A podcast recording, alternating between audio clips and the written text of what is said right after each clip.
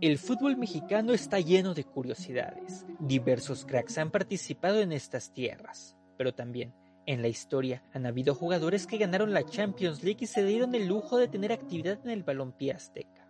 El caso más cercano es el de Rafa Márquez, uno de los dos mexicanos que han conquistado la Liga de Cantones, pero el mítico defensor hasta ahora es el único nacido en México que ha tenido participación en la liga local.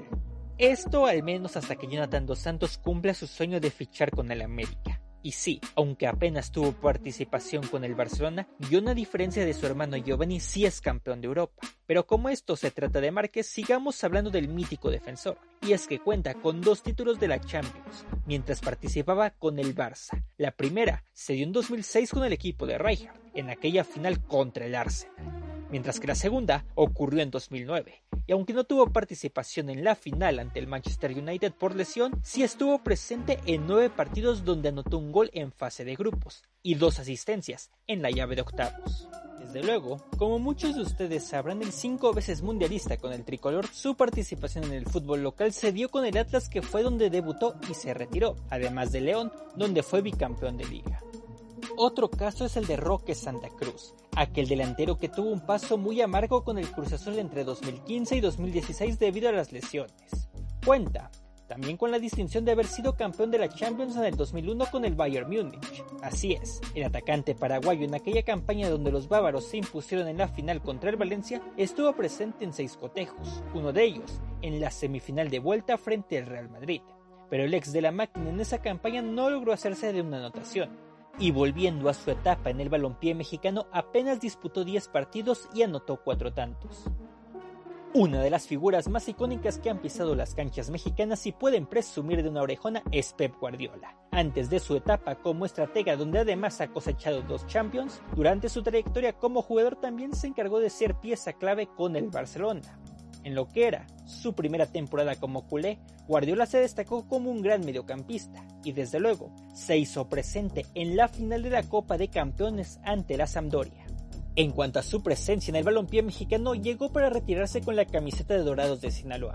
Gracias a una negociación que encaminó Juan Manuelillo, Pep logró firmar en la primera división, pero apenas su paso fue discreto. Guardiola no pudo detener el mal momento del club que acabó yéndose al descenso a mediados de 2006. Únicamente jugó en 10 ocasiones, donde anotó un tanto ante Chiapas.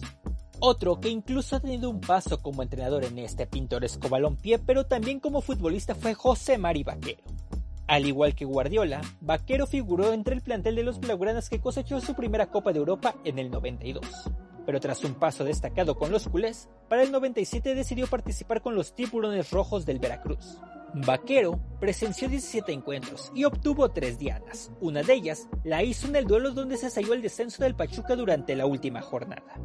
Para el 99 tuvo un breve paso con el Puebla como entrenador, donde la franja descendió. Y aquí hay una historia bastante curiosa, pero si quieres saberla puedes ir al capítulo de los cambios de franquicia. Ahora llegó el momento de hablar de Eusebio.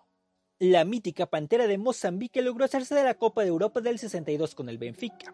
De hecho, con la obtención de ese título, las Águilas consiguieron su segunda corona. Y en la final que jugó anotó un doblete frente al Real Madrid, que aún contaba con Di Stefano Puskas. Tras una larga carrera por el Benfica y una estadía en el balompié estadounidense, para 1975 el atacante llegó para jugar con los Rayados de Monterrey, y para ese entonces representó el fichaje más mediático del balompié mexicano. Nuevamente, las lesiones arruinaron lo que parecía ser un brillante paso. Eusebio solamente logró un tanto en 10 partidos, apenas completó un par de cotejos, así que terminó su corta estadía a principios del 76. Tampoco nos podemos olvidar de Luis García Sanz. Ojo, no lo confundan con el Dr. García. El jugador del que estoy hablando fue campeón de la Champions en el afamado Milagro de Estambul. El español estuvo presente en la mítica remontada del Liverpool sobre el Milan y tras una larga etapa por el viejo continente, el equipo que lo trajo a México fue nada más y nada menos que el Puebla para la Apertura 2011, donde destacó como un titular indiscutible y contribuyó con 14 goles. Poco después de su paso con la franja, los Pumas pusieron sus esperanzas en ficharlo, pero múltiples razones y un mal momento del equipo no pudo emular lo hecho con los camoteros. Al término de la Apertura 2013, el español emigró al fútbol de la India. Quizá uno de los ejemplos más claros es el de Santiago Solari no solo por su paso como entrenador del América, ya que también fue futbolista con el Atlante donde estuvo tres campeonatos, pero su rendimiento vino a menos, y en el último torneo que disputó apenas estuvo presente en cuatro partidos, aunque lo anecdótico fue partícipe del Mundial de Clubes. En total, el mediocampista marcó 5 goles en 33 partidos, mientras que con el Real Madrid estuvo presente en la novena Champions del equipo, aquella contra el Bayer Leverkusen donde Zinedine Zidane se mandó un golazo de volea. Finalmente tenemos el caso de Ronaldinho. ¿Y qué podemos decir sobre él? El brasileño que relanzó a lo más alto de Barcelona conquistó el orejón en el 2006 con el club de Rijkaard. Y en un golpe mediático, el Querétaro se aventuró a traerlo, donde además de participar en la final con los Gallos Blancos ante Santos, destacó con un doblete en 9 minutos frente al América en el Estadio Azteca.